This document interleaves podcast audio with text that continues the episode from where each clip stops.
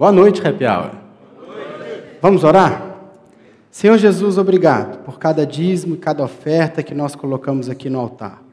Pedimos ao Senhor sabedoria para que a igreja invista cada um desses recursos, Pai, aonde o Senhor planejou, onde o Senhor sonhou, para que vidas sejam alcançadas e ministérios sejam fortalecidos. Obrigado porque nós podemos ofertar, porque nós podemos dizimar. E nós só fazemos isso porque o Senhor tem nos abençoado tanto. Por isso nós te louvamos, agradecidos, em nome de Jesus. Amém. Amém, irmãos? Irmãos, o pastor falou ali das redes sociais da Lagoinha Mineirão, curta também as redes sociais do Happy Hour. Não é? Procure lá, Instagram, Facebook, nós estamos lá. Lagoinha, é, Happy Hour Lagoinha, Happy Hour Lagoinha, você vai nos encontrar e saber também de tudo que a gente está fazendo né, e conhecer um pouquinho daquilo que Deus tem feito. Se você ainda não conhece, você está começando agora. Amém? Abra comigo aí a sua Bíblia, por favor, lá em 2 Timóteo, capítulo 3. Segunda carta de Paulo a Timóteo. Nós vamos ler o capítulo 3 a partir do verso 14. 2 Timóteo 3, a partir do 14. Mas antes de nós começarmos a leitura da Bíblia, eu quero te atualizar. Hoje nós estamos, hoje nós damos sequência a essa série de mensagens chamada Indisciplinados. Nessa série onde nós falamos sobre as disciplinas espirituais, a importância das disciplinas espirituais para a nossa vida. Ali na tela você está vendo o tema dessa série, Indisciplinados. O que nos impede de crescer na fé?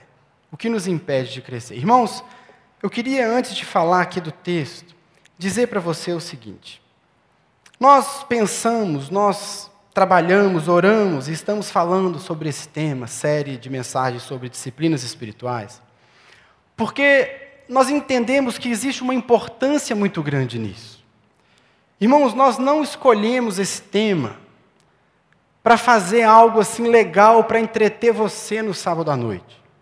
Nós não escolhemos falar de disciplinas espirituais porque a gente acha que é um tema que vai ficar muito bem nas nossas artes e vai ficar muito legal. Não, não tem nada disso.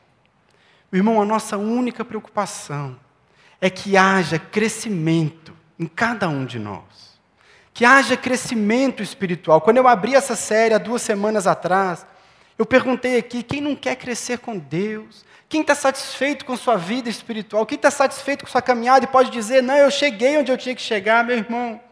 Todos nós precisamos crescer, todos nós precisamos de mais profundidade, todos nós precisamos de mais conhecimento, todos nós precisamos ser mais usados por Deus, ter mais intimidade com Ele. O objetivo aqui, irmão, o nosso foco, a nossa oração. Deus colocou essa série no nosso coração e nós fazemos isso através de muito estudo, muita oração, muita conversa para abençoar você.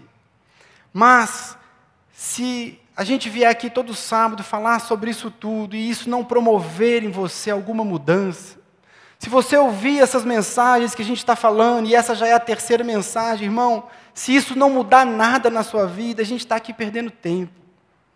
A gente precisa começar de mim, a começar do Johnny, que pregou semana passada, de cada um dos que vão falar aqui nesse púlpito. Nós precisamos dessa consciência de que é preciso dar um passo. Sabe, irmãos, a salvação, ela veio de graça para você. Você não teve que fazer nada. E nem se você quisesse fazer, você ia conseguir, porque ela foi um presente que Deus te deu. Mas o seu crescimento na fé depende de um esforço seu, depende de uma iniciativa sua. Irmãos, não há outro caminho. O caminho é o das disciplinas espirituais. Das disciplinas espirituais. Muitas vezes a gente aprende um evangelho muito simples, que Deus só vai me dar, Deus só vai me abençoar, Deus vai fazer tudo o que eu preciso, Deus vai fazer tudo o que eu quero.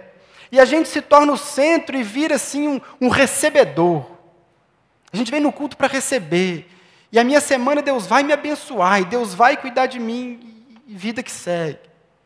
Mas irmãos, não é isso que a palavra diz. Não é isso que a história da igreja nos mostra, não é isso que os homens e mulheres que foram usados tremendamente por Deus na história nos mostram.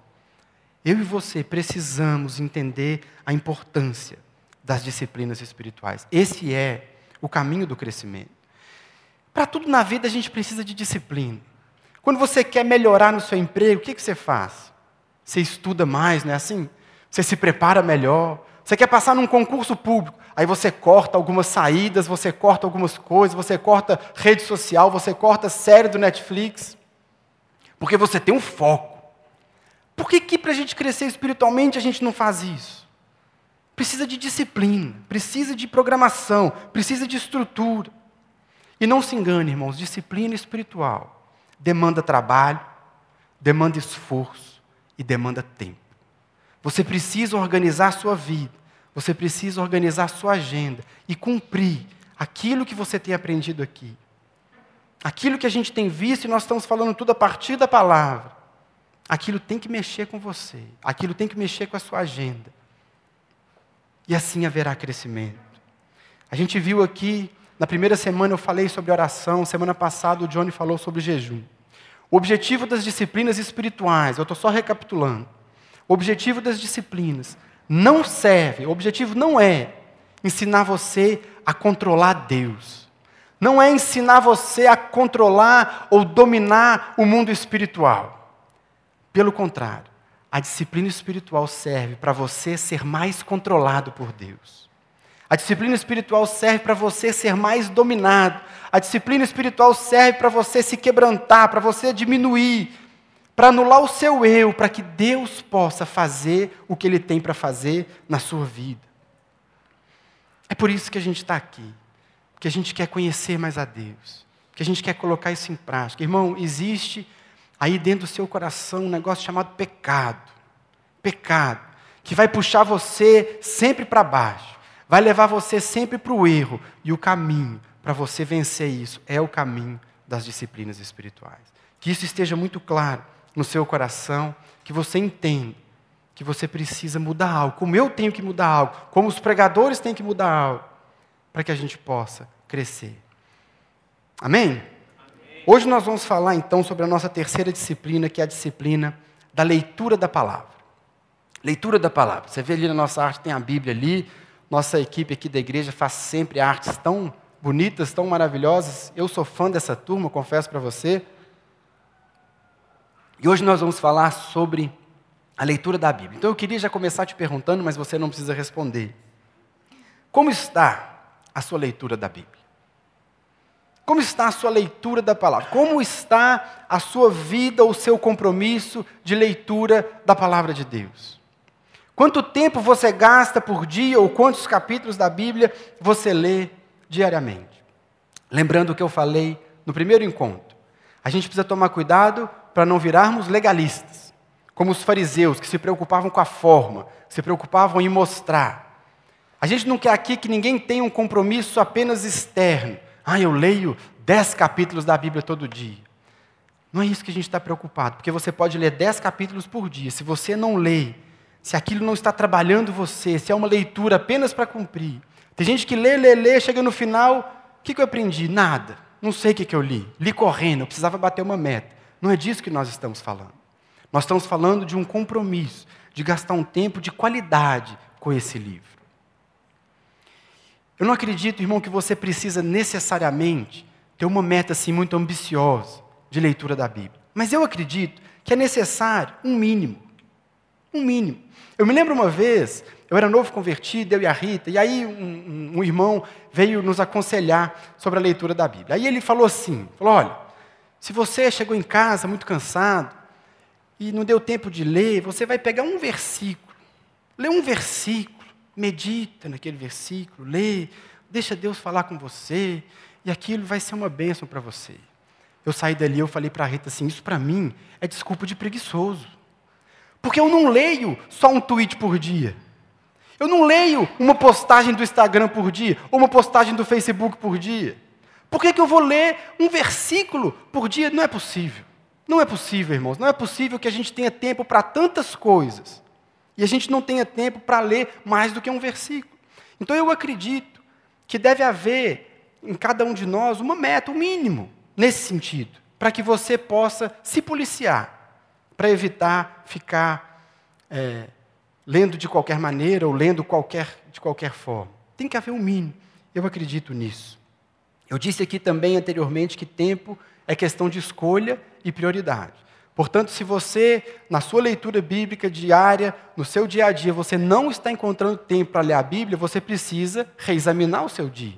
Você precisa ver aonde você está gastando mais tempo, aonde você está perdendo mais tempo, porque a palavra de Deus, ela tem que ser a prioridade. É claro, irmãos, que vai acontecer dia ou outro que você não vai conseguir ler, ou que você vai conseguir ler menos do que você gostaria. Esses últimos dias mesmo lá em casa, eu peguei essas viroses aí, que diz que tem uma virose maluca rodando aí, pegando todo mundo, e me pegou também. Aí eu fiquei ruim, irmão, fiquei ruim. Quando eu comecei a melhorar, o Davi pegou. O Davi pegou. Ele nem melhorou tudo ainda, mas quando ele estava começando a melhorar, a Elisa pegou. Lá em casa só quem não fica doente é a Rita, que tem uma saúde de ferro. O resto lá em casa a gente fica tudo assim, tudo comunitário. A gente compartilha tudo até essas viroses. Misericórdia, né? Isso não vai acontecer mais não. Mas foi assim dessa vez. É claro que isso prejudica. Prejudica a leitura, a gente fica por conta de levar o menino no médico, de resolver essas coisas, vai na farmácia, o menino não para de chorar. Atrapalha.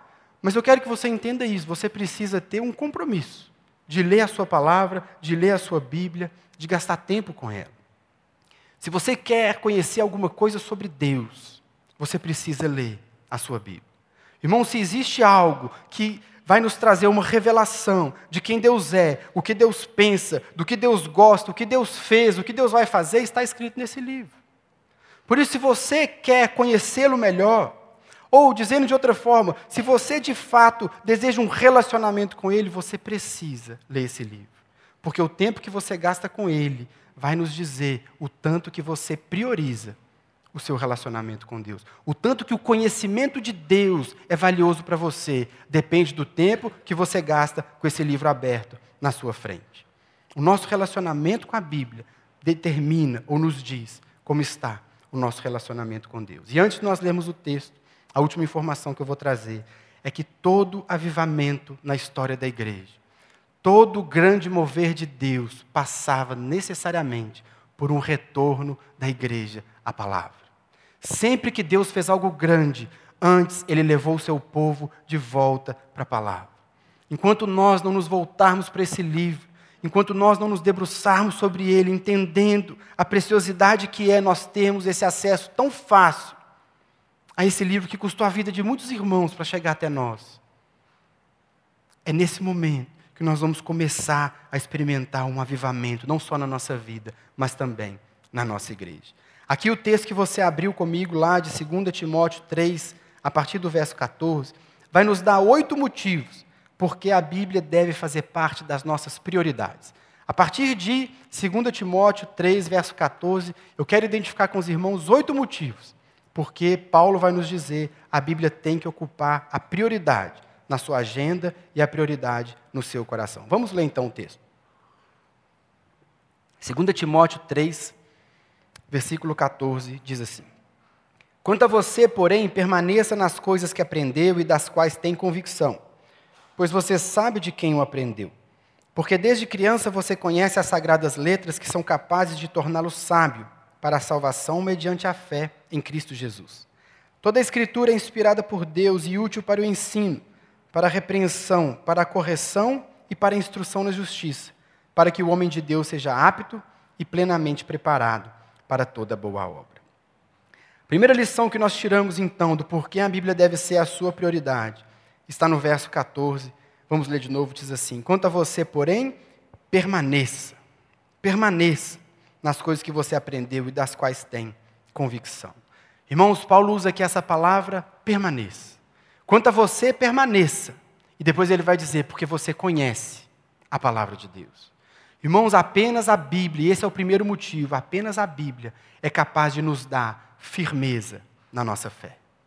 Só a Bíblia pode dar para mim e para você firmeza na nossa caminhada.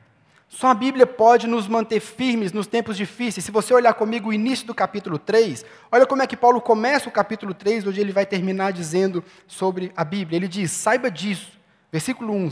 capítulo 3, verso 1. Saiba disso. Nos últimos dias sobrevirão tempos terríveis. Irmãos, nós hoje vivemos tempos terríveis. Apenas a palavra de Deus, irmãos, ela representa para mim e para você uma âncora. Apenas a Bíblia é essa âncora que nos impede de ser levados ou de sermos levados de um lado para o outro por todo o vento de doutrina. Irmãos, hoje, não sei se mais do que nunca, mas o acesso hoje é mais fácil do que nunca. Tem tanta doutrina, tem tanta gente falando bobagem, tem tanta novidade, tem tanto oba-oba, tem tanta moda, tem tanta coisa maluca acontecendo, e a juventude vai junto, vai de um lado, vai para o outro, vai de um lado e vai para o outro. Irmãos, o que é que pode nos trazer estabilidade? O que é que pode nos trazer segurança? O que é que pode nos deixar firmes na nossa caminhada? A palavra de Deus. É por isso que Paulo está dizendo para Timóteo: você permaneça firme. Permaneça firme. A falta de conhecimento, irmãos, a falta de profundidade, nós cantamos isso aqui, nós queremos ir mais fundo. Profundidade em Deus, profundidade na fé, essa firmeza na nossa caminhada, ela não tem como acontecer se você não é uma pessoa que lê constantemente a sua Bíblia. É só a palavra, você permaneça firme porque você conhece as Sagradas Escrituras. É isso que Paulo está dizendo. A firmeza vem pelo conhecimento.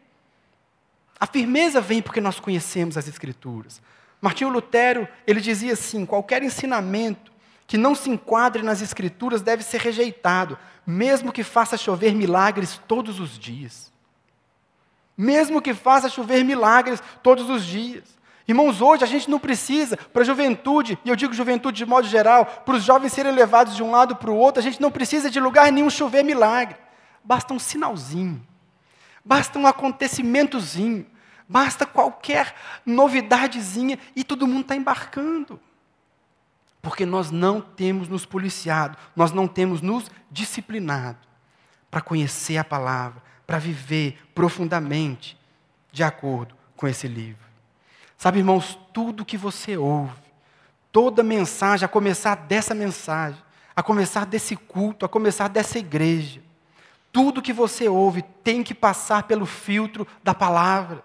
Tudo. Se você não é uma pessoa que conhece a palavra, como é que você vai conseguir fazer esse filtro? Como você vai conseguir identificar o erro? Como você vai conseguir identificar o herege? Como você vai conseguir identificar aquilo que está distorcido se não há conhecimento da palavra? Por melhor que seja o pregador, por mais linda que seja a mensagem, por mais que a mensagem mexa com você, faça você chorar, mexa com as suas emoções, faça o que for, se essa palavra não estiver de acordo com a palavra de Deus, nós ficamos com a palavra de Deus. O resto, irmãos, é opinião. O resto é achismo. A Bíblia que diz para nós o que nós precisamos saber. Não está faltando nada nesse livro. É ela que nos dá firmeza, é ela que nos dá segurança, é ela que é o nosso filtro.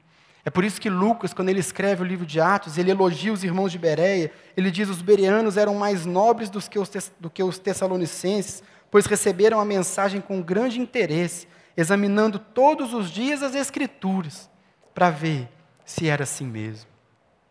Conhecimento da Bíblia, irmãos. As modinhas estão aí, os tempos são difíceis. Tem tanta gente conversando fiado, nós só vamos ter firmeza na fé se a gente conhecer profundamente essa palavra. Além disso, Paulo vai nos dizer, no verso 14: permaneça firme nas coisas que você aprendeu e das quais tem convicção. Irmão, a Bíblia, ela pode trazer para você convicção na sua fé. O conhecimento da palavra traz para o seu coração segurança, convicção. Hoje é tão comum nós encontrarmos jovens passando por crises na fé, por dúvidas na fé. E eu não digo que isso é sinônimo de pecado, isso não é algo errado, nós estamos sujeitos a isso. Mas muitos jovens hoje passam por suas crises, passam por suas lutas, passam por suas dúvidas porque não conhecem a palavra. Todos nós estamos sujeitos a isso. Mas se você tem um conhecimento profundo, se você conhece esse livro profundamente, isso vai te dar mais convicção. Isso vai te ajudar quando a dúvida vier. Isso vai te ajudar quando vier aquele pensamento, quando vier um confronto, quando vier alguém conversar com você que pensa diferente daquilo que você acredita. É o conhecimento da Escritura que vai te dar firmeza, que vai te dar convicção.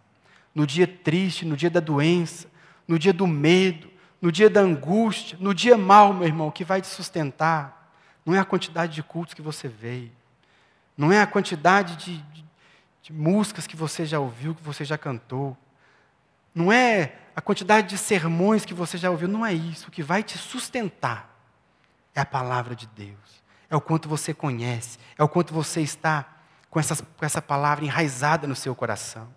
Aqui nesse livro do Elben César, da editora Ultimato, Práticas Devocionais, é um outro livro que eu recomendo para você. O Elben César ele fala algo aqui tão interessante sobre isso, de você ter a palavra no seu coração. Ele diz assim: eu vou ler. Coloque a palavra bem para dentro no seu coração. Coloque-a nas suas entranhas, no, mais íntimo do coração. Torne a palavra a sua propriedade pessoal provoque uma impregnação da Sagrada Escritura em todo o seu ser. Era isso que Israel tinha de fazer com as crianças. Aí ele cita Deuteronômio 6. Essas palavras que hoje te ordeno, tu as inculcarás aos teus filhos, e dela falarás assentado em tua casa, andando pelo caminho, ao deitar-se e ao levantar-se. Meu irmão, essa palavra ela tem que estar impregnada. A gente tem que ler essa palavra todo dia. A gente tem que ler ela o dia inteiro. Ela tem que fazer parte da nossa vida. Ela tem que mudar a nossa forma de pensar. Porque no dia que vier o medo, a palavra vai brotar. No dia que vier a dúvida, a palavra vai aparecer. No dia que vier a heresia, que vier a onda, que vier o modismo, o seu sistema de alerta vai estar ligado. Porque você conhece a palavra de Deus. Esse então é o primeiro motivo. Só a Bíblia pode nos dar firmeza na fé. O segundo motivo por que nós precisamos conhecer a palavra e fazer dela nossa prioridade está no versículo 15. Porque desde criança você conhece as sagradas letras, que são capazes de torná-lo sábio para a salvação, mediante a fé em Cristo Jesus. O segundo motivo é que a Bíblia fala tudo o que nós precisamos saber para sermos salvos.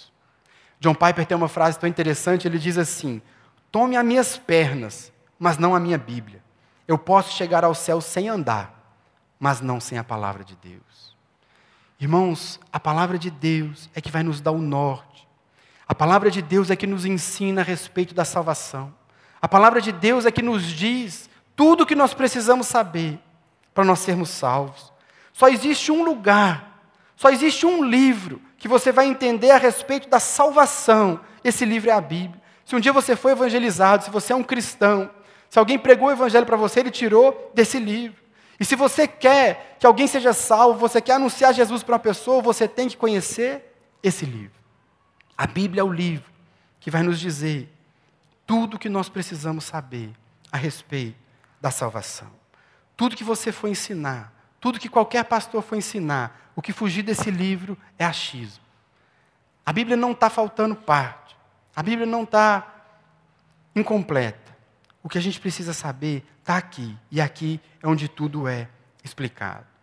A Bíblia não é um livro, irmãos, para te tornar onisciente. A Bíblia não foi escrita para que você saiba de todas as coisas e domine todo o mundo espiritual e saiba de tudo. Não, não foi isso que Deus quis fazer.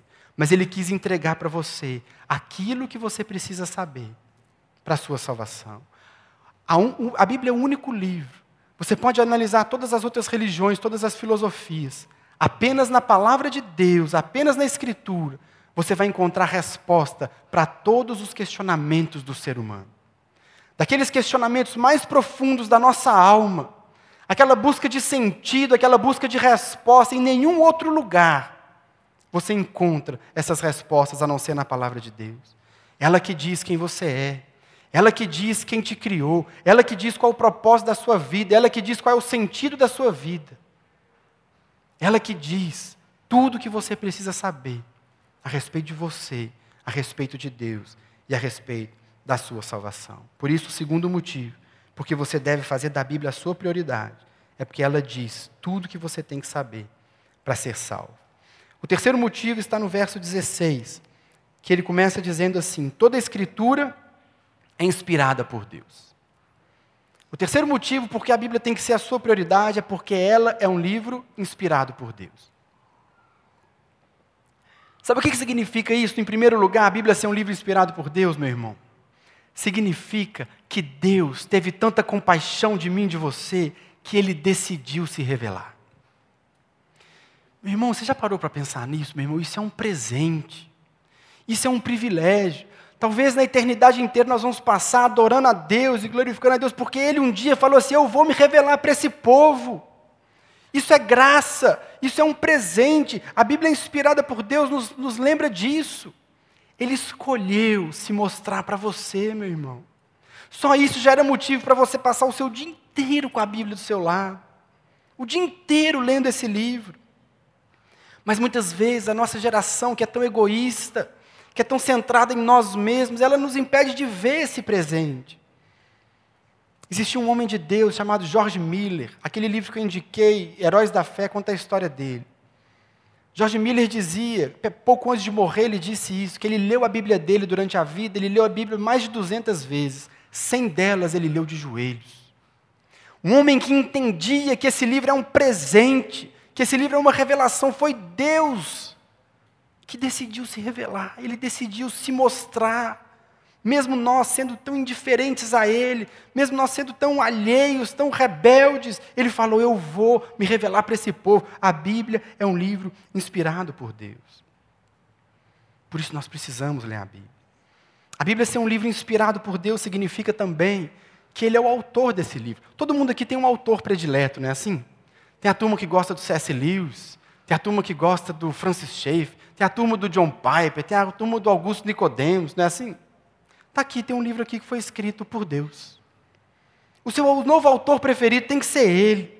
Porque ele é melhor do que todos os outros, e ele vai falar ao seu coração muito mais que todos os outros, porque a Bíblia é um livro inspirado por Deus. Mas o que é que significa ser inspirado? Muitas vezes a gente faz confusão com a inspiração das Escrituras. Tem muita gente que acha que a Bíblia foi recebida do céu. Oh, um momento glorioso e Deus entrega. Não, a Bíblia não foi feita dessa forma. Também, a Bíblia não foi feita assim, Deus ditando no ouvido da pessoa que se fecha num quarto escuro e, e fica escrevendo. Isso é coisa de outra religião. Não, é, não foi assim que Deus falou a Bíblia. Deus inspirou os escritores. Os escritores, eles estavam ali escrevendo, e você percebe em cada livro da Bíblia as características do escritor, o contexto que ele vivia, mas a gente vê que Deus inspirou e cuidou para que a mensagem não fosse alterada. Então, é uma dupla autoria. Cada livro da Bíblia que você vê, ela tem uma dupla autoria. O Espírito Santo inspirando e o escritor ali, a sua maneira, com as suas palavras, estava escrevendo. É isso que significa a inspiração. Por isso nós podemos confiar nesse livro. Nós precisamos nos debruçar, porque foi o Espírito Santo de Deus que inspirou a escrever tudo que está escrito aqui. Sabe algumas características da inspiração? Algo para motivar você, algo para te despertar para a importância de ler a sua Bíblia. Quais são algumas características, do que, o que, que decorre do fato da Bíblia ser inspirada por Deus? Em primeiro lugar, ela é inspirada, por ela ser inspirada, a Bíblia não possui erros e a Bíblia não possui contradições. Porque ela é um livro inspirado por Deus, não existe qualquer contradição, não existe qualquer erro na Bíblia. Graças a Deus, hoje nós temos livros e mais livros escritos com esse propósito. A Bíblia tem sim alguns textos difíceis. A Bíblia tem alguns textos que demandam você interpretar, e a interpretação bíblica ela é sempre feita a partir da própria Bíblia. Mas não há qualquer contradição, não há qualquer negação. A Bíblia nunca está em confronto com a ciência, a Bíblia nunca está em confronto com a história, a Bíblia nunca está em confronto com a geografia. Todas as descobertas científicas, todas as descobertas arqueológicas, todo o avanço científico vem para confirmar o que o texto bíblico está dizendo, nunca para contradizer. E isso nunca vai acontecer, porque quem inspirou é o Criador de todas as coisas. A primeira característica, então, da inspiração é essa, ela não possui erros. A segunda característica, ela é um livro indestrutível. Irmãos, as pessoas tentaram e ainda tentam destruir a Bíblia. Às vezes eu tenho a impressão que o diabo mudou de plano, sabe? Porque ao longo da história, durante muito tempo, o diabo quis acabar com a Bíblia. Ele quis destruir a Bíblia. Hoje eu acho que ele já viu que não deu certo. Então hoje ele tenta relativizar, ele tenta falar: não, pode ter uma Bíblia, isso aí é uma coisa de religião, isso aí é um livro que está desatualizado. Hoje o rumo dele mudou, porque pessoas e mais pessoas tentaram e se dispuseram a destruir esse livro. Mas ele é indestrutível, porque ele é, versículo 16, inspirado por Deus. Alguns imperadores, Diocleciano e Juliano, fizeram forte perseguição e se dispuseram a acabar com a Bíblia. Alguns países comunistas até hoje proíbem a entrada da Bíblia no seu território. Mas ainda assim a Bíblia é o livro mais vendido do mundo. Stalin disse certa vez que o comunismo enterraria o cristianismo na praça de Moscou. Até hoje a Bíblia está nas mãos do povo russo. Um outro exemplo interessante é o exemplo de Voltaire. Voltaire, um filósofo que no auge do iluminismo, ele afirmou ousadamente, ele disse assim, dentro de 100 anos, não haverá mais nenhuma Bíblia em toda a Europa. Voltaire morreu em 1778, 50 anos depois da morte dele, a Sociedade Bíblica de Genebra compra a casa do Voltaire. Tem Bíblia no banheiro, tem Bíblia na cozinha, tem Bíblia no telhado, tem Bíblia no sótão, tem Bíblia para todo lado, até o teto. Ninguém conseguiu destruir esse livro porque ele é indestrutível, ele é inspirado, ele é um livro que foi inspirado por Deus. Outra característica da inspiração, é, a Bíblia é um livro harmônico. Irmãos, a Bíblia foi escrita por mais de 40 escritores, em diferentes épocas, em diferentes lugares, num período aproximado de 1500 anos. Ela foi escrita em tempos de guerra, foi escrita em tempos de paz. Ela foi escrita em palácios e foi escrita em prisões. Ela foi escrita em cidades grandes e foi escrita em lugares ermos. E ela possui uma coerência orgânica que é simplesmente assombrosa. A Bíblia se completa. Um livro fala do outro, um livro revela o outro, um livro complementa o outro, um livro explica o outro, de forma que seria impossível. E isso é pensamento de pessoas que muitas vezes nem compartilham da fé. Eles dizem: esse livro tem uma coerência impressionante. Alguns chegam a dizer isso, eles falam: é como se tivesse, escrito, tivesse sido escrito pela mesma pessoa. E de fato nós sabemos que era o Espírito Santo conduzindo a Bíblia, conduzindo toda essa mensagem. E por último, a última característica da inspiração é que a Bíblia é um livro atual. Billy Graham dizia assim: a Bíblia é mais atual do que o jornal que irá circular amanhã. A Bíblia, meu irmão, foi escrita há tanto tempo, mas ela hoje, ela fala com o meu coração, ela fala com o seu coração. Ela traz resposta para a sua vida hoje, ela traz resposta para o seu problema hoje. E ela vai ser sempre assim, porque ela é um livro que foi inspirado por Deus. Eu citei aqui alguns pontos, a Bíblia fala sobre casamento, fala sobre divórcio, fala sobre alcoolismo, depressão, aborto, homossexualidade, violência, guerra, desastres naturais, vida familiar, responsabilidade do patrão, responsabilidade do empregado, finanças, justiça social, meio ambiente e tantos outros assuntos. A Bíblia é um livro atual, porque ela é um livro inspirado por Deus. O terceiro motivo, então, porque a Bíblia tem que estar nas suas prioridades, no seu dia a dia, é porque ela é um livro inspirado por Deus. O verso 16 nos traz também o quarto motivo. Além de inspirado, o texto diz: toda a escritura é inspirada por Deus e é útil para o ensino. Meu irmão, Deus quer ensinar algumas coisas para você. E ouça o que eu vou te dizer: você precisa ser ensinado. Você não está pronto. Você não está perfeito. Tem muita coisa na sua vida precisando melhorar. Desculpa, alguém tinha que te dizer. A Bíblia é esse livro, ela é útil para o ensino. Meu irmão, não é possível você ser ensinado por Deus. Não é possível você permitir que Deus trabalhe no seu coração se você não gastar tempo lendo a sua Bíblia. Porque é na leitura da Bíblia que Deus vai te trabalhar. Tudo que Deus quer que você saiba, tudo que Deus quer ensinar ao seu coração, Ele escreveu aqui. Então, o seu compromisso a partir de agora é abrir esse livro e ler. E ler muito. Não é um versículo por dia, é ler bastante o máximo que você puder, o máximo que você conseguir. Você quer entender o que Deus quer, o que Deus pensa para a sua vida, você quer entender qual é o plano dele, você quer entender qual é a vontade de Deus, meu irmão, abra a sua Bíblia. Como eu devo me comportar no meu trabalho, como eu devo me comportar com a minha família, como eu posso viver um namoro santo, como eu posso evangelizar a minha faculdade, meu irmão. Deus quer te ensinar e o, e o ensinamento está na sua Bíblia, porque ela é inspirada por Deus e é útil para te ensinar. Esse é o quarto motivo. O quinto motivo, porque você precisa priorizar a sua Bíblia, é que a Bíblia é a principal forma que Deus usa para nos repreender. Ainda no verso 16, a Escritura é inspirada por Deus e é útil para o ensino e para repreensão. Irmãos, a Bíblia vai repreender você. Muitas vezes a gente gosta mesmo é da caixinha de promessa. Não é? A caixinha de promessa é mais legal do que a Bíblia. Porque a caixinha de promessa você tira, você sabe que vai vir algo muito bom. Aí você pega aquele versículo e fala: Poxa, Deus falou no meu coração. Eu creio que Deus fala, tá bom? Através da caixinha de promessa. Não precisa jogar fora a sua caixinha. Mas a Bíblia não serve apenas, meu irmão, para ficar te falando de coisas assim muito legais. A Bíblia também vai te repreender. A Bíblia também vai fazer isso com você. Muitas vezes a gente quer ler a Bíblia e assim na nossa cabeça a gente vai selecionando, a gente quer só aquela parte boa. A gente quer só a promessa, a gente quer só a bênção. Mas é só pela Bíblia que nós vamos identificar se a nossa conduta está desagradando a Deus. Ou melhor, onde a nossa conduta está desagradando a Deus. Só pela leitura da Bíblia, que o texto vai te mostrar e vai te repreender, vai te dizer: olha, você está fazendo errado. Mas isso tem que ser para nós motivo de alegria, amém, irmãos? Alegria. O escritor de Hebreus diz assim: Vocês se esqueceram da palavra de ânimo que ele lhes dirige como a filhos. Meu filho, não despreze a disciplina do Senhor, nem se magoe com a sua repreensão. Pois o Senhor disciplina quem ama e castiga todo aquele a quem aceita como filho. Se você é filho, meu irmão, ele vai te repreender. Ele vai te repreender. Isso vai ser para o seu bem. Por isso você precisa ler a Bíblia. O quinto motivo é porque a Bíblia vai repreender você.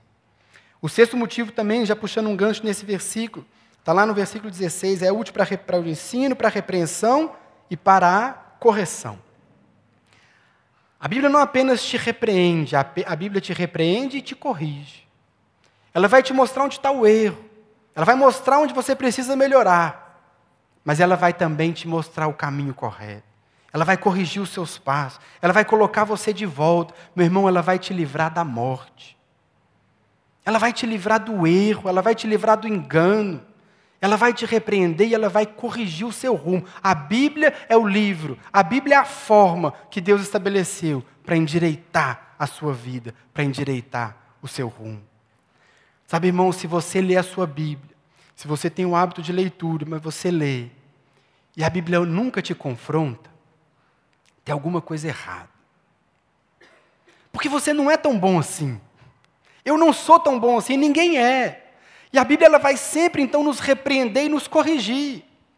Muitas vezes a gente faz essa leitura seletiva das Escrituras, a gente vai perder a bênção que é sermos disciplinados, sermos corrigidos, sermos tratados por Deus, sermos colocados no rumo certo. A Bíblia vai nos repreender, mas a Bíblia vai nos corrigir. E na última parte do verso 16, ela é útil então para o ensino, para a repreensão, para a correção e para a instrução na justiça. Isso significa, irmãos, que a Bíblia nos ensina a viver de um modo a agradar a Deus. Instrução na justiça. A Bíblia, meu irmão, é o livro que vai te ensinar como viver uma vida piedosa, uma vida santa, uma vida correta aos olhos de Deus. A Bíblia que vai te ensinar que os seus caminhos são muitas vezes marcados pelo egoísmo, pela sua vontade apenas de se satisfazer. É a Bíblia que vai te mostrar como viver uma vida santa, como viver uma vida justa. É isso que Paulo está dizendo, é a instrução na justiça, ela te instrui em como andar, como viver essa vida que agrada a Deus. Assim como o seu corpo físico precisa do alimento físico para viver, você precisa se alimentar das Escrituras para você saber o que você tem que fazer, para você saber como agir, para você saber como se portar. O evangelista, um pastor americano, Moody, muito conhecido, ele dizia assim: ou esse livro me afasta do pecado, ou o pecado me afasta desse livro. Irmãos, não existe meio termo. Ou o pecado vai tirar esse livro da sua vida, vai tirar esse livro das suas prioridades, ou esse livro vai tirar você do pecado. Porque é isso que a Bíblia faz, ela nos instrui na justiça, no caminho certo, no caminho de santidade, no caminho de pureza. É a palavra de Deus que vai fazer isso. O pecado, irmãos, ele nos corrompeu. O pecado vai tentar nos derrubar. As nossas inclinações são sempre egoísmo, egoístas, mas é a Bíblia que vai nos endireitar, que vai nos mostrar. Por isso você precisa gastar tempo com a sua Bíblia. E último motivo, o oitavo, porque a Bíblia tem que ser a sua prioridade está no verso 17, o último que nós lemos. Vamos ler de novo. Paulo diz: Para que o homem de Deus seja apto e plenamente preparado para toda boa obra. Irmãos, a Bíblia não é um livro místico que você vai deixar ele aberto na sua casa e ele vai espantar o mal. Não vai. A Bíblia ele tem esse poder, meu irmão, de tratar o seu coração. Ela não tem esse poder místico, mas a Bíblia ela vai te ensinar a viver essa vida que Deus quer que você viva. O que a Bíblia vai fazer, o verso 17 está nos ensinando, ela vai te capacitar a cumprir o seu chamado. Sabe, irmãos, existe um lugar no reino que é seu. Existe um lugar no corpo que é só seu, ninguém consegue te substituir. Existe um dom, existe um ministério, existe um lugar, meu irmão, que Deus estabeleceu para você atuar no corpo, para você atuar na igreja, para você servir. Você tem dons que ninguém mais tem, ou a maneira que você tem o dom, que você exercita o seu dom, ninguém mais tem, porque é seu. Por isso você precisa entender que a palavra de Deus é que vai fazer de você apto e plenamente preparado para a boa obra. Como é que você vai entender o seu lugar no corpo? Como é que você vai entender o seu lugar na obra? Sem conhecer as Escrituras, sendo que é ela que te torna apto e plenamente preparado para toda boa obra. É a palavra de Deus, meu irmão. Ainda nesse, nesse livro, não precisa abrir, mas no capítulo anterior, no 2, Paulo diz assim: Procure, Timóteo, apresentar-te a Deus aprovado, como obreiro que não tem do que se envergonhar e que maneja corretamente a palavra da verdade. Meus irmãos, estudar a Bíblia, ela não é para nós um luxo. Estudar a Bíblia para nós também não é algo que vai fazer de nós mais crentes ou mais espirituais do que as pessoas. Estudar a Bíblia é uma necessidade.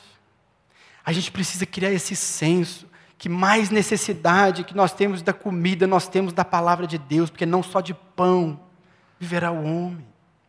Não só de pão. A palavra de Deus, meu irmão, a gente precisa enxergar ela com esses olhos. Quando você lê a sua Bíblia, você não está fazendo um favor nenhum para Deus, você está cuidando da sua vida espiritual, você está aprofundando o seu conhecimento nele, porque foi assim que ele estabeleceu. A maneira de conhecer a Deus é através das Escrituras. Deus pode se revelar a você, Deus pode falar com você num culto como esse, Deus pode falar com você num louvor abençoado, pode. Mas a principal forma que Deus estabeleceu para você conhecer a Ele, conhecer Jesus, conhecer a sua fé, Ele deixou escrito num livro. É só a gente ler. É só abrir e ler. Foi assim que Ele determinou. Por isso, a Bíblia, ela é ao mesmo tempo para nós uma necessidade, mas ela é também um privilégio. Um privilégio. Deus se revelou a nós. Deus nos entregou esse livro. Deus se, Deus se colocou aqui, Deus se expôs aqui para nós.